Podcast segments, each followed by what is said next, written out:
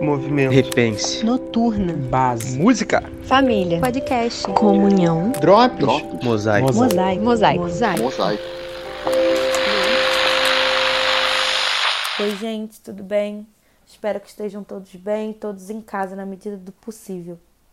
Hoje eu queria trazer um pouco da história de José como exemplo para tudo isso que a gente está vivendo. Muita gente tem se perguntado onde está Deus quando está acontecendo tudo isso? Ou o que Deus tem feito nessa quarentena? A verdade é que estamos vivendo um tempo onde muitos estão tendo que adiar projetos, adiar sonhos e até expectativas. E eu acho que uma das palavras mais decepcionantes da nossa língua é adiar, porque nós vemos sonhos adiados como oportunidades perdidas. Muita gente encara isso como um castigo de Deus, mas na verdade o adiamento de sonhos e projetos não tem nada a ver com a gente estar fazendo ou a gente ter feito algo de errado. E José teve que lidar com vários adiamentos até ele ver a mão de Deus abrir as portas para ele. Fato é que a gente vive uma sociedade extremamente narcisista e extremamente imediatista, que parece não ter tempo para esperar Deus realizar todos os processos na nossa vida. Mas a gente nunca pode esquecer que todos os processos de Deus são necessários para que a gente cumpra o plano que ele tem para a nossa vida. Uma pastora que eu gosto muito de ouvir definiu esses processos em três estágios diferentes. E o primeiro deles é o poço, que é o lugar onde Deus nos desenvolve, onde geralmente as coisas começam a dar errado na nossa visão. Em Gênesis 37, a Bíblia conta que a família de José começou a se tornar conturbada e cheia de conflitos. Ele ganhou os direitos de primogenitura mesmo não sendo o filho primogênito, o que causou a fúria dos seus irmãos. José procurou obedecer a Deus da melhor maneira possível, mas isso não impediu que ele fosse vendido como escravo pelos próprios irmãos.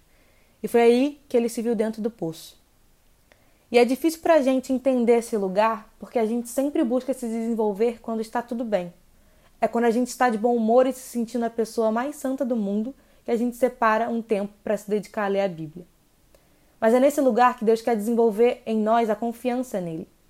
Afinal, no fundo do poço, só dá para olhar para cima. E quando tudo começa a dar errado, a gente começa a fazer perguntas. Mas Deus nos desenvolve em silêncio. Já dizia o filme Quarto de Guerra, na hora da prova, o professor sempre está em silêncio. A gente precisa entender que é nesse lugar, nesse quarto escuro, que Deus quer desenvolver um relacionamento de amor e confiança conosco. E é nesse ponto que a gente passa para o segundo estágio, da prisão, que é o lugar onde Deus começa a nos revelar. Antes desse segundo momento, Potifar coloca José como administrador da sua casa, porque ele percebe que Deus estava com José.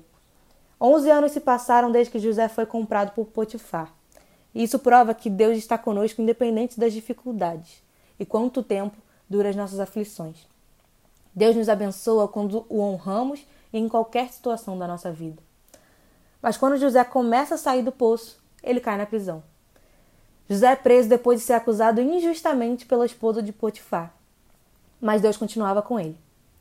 A prisão foi onde Deus começou a revelar José, mesmo sendo um lugar de injustiça.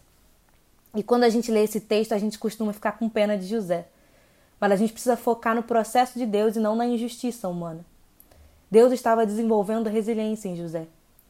Muitas vezes a prisão é um lugar de desânimo, mas é quando Deus desenvolve em nós a capacidade de tirar força de onde a gente não tem mais. E é essa resiliência que faz a gente chegar no terceiro estágio, que é o palácio, o lugar onde Deus nos mostra. Deus não se esquece de nós, assim como ele não esqueceu de José. Em Gênesis 40, José interpreta o sonho do copeiro e pede para que ele não se esqueça dele quando ele estiver com o faraó. Mas o copeiro não lembra de José.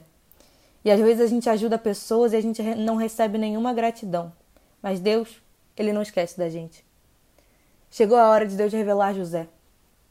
Gênesis 41, de 39 a 41 diz: Disse, pois, o faraó a José: Uma vez que Deus revelou todas essas coisas, não há ninguém tão criterioso e sábio como você. Você terá o comando de meu palácio, e todo o meu povo se sujeitará às suas ordens. Somente em relação ao trono serei maior do que você. E o faraó prosseguiu: Entrego a você agora o comando de toda a terra do Egito. A gente precisa aprender nos processos para quando chegar a hora de entrar no palácio. Se não fosse o poço e o palácio, o que José teria para mostrar? Seu primeiro propósito era salvar a nação da fome. E só sabe lidar com a fome quem já passou por ela. Por isso, o poço era necessário. Depois, José se tornou o segundo homem mais poderoso do Egito. Mas aí apareceram seus irmãos. E é aqui que aparece o segundo propósito de José: perdoar sua família. E só se dá realmente valor às pessoas que a gente tem mais próximas quem passa pela ausência. Por isso, a prisão era necessária.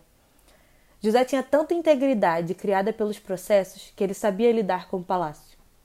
Para finalizar, José é jogado num poço, ele é vendido, ele passa dois anos na prisão por conta de uma injustiça. Como José pôde suportar tudo isso? Como que ele não se deixou levar pelos sentimentos de ódio e de injustiça? O próprio José responde essa pergunta quando ele reencontra seus irmãos.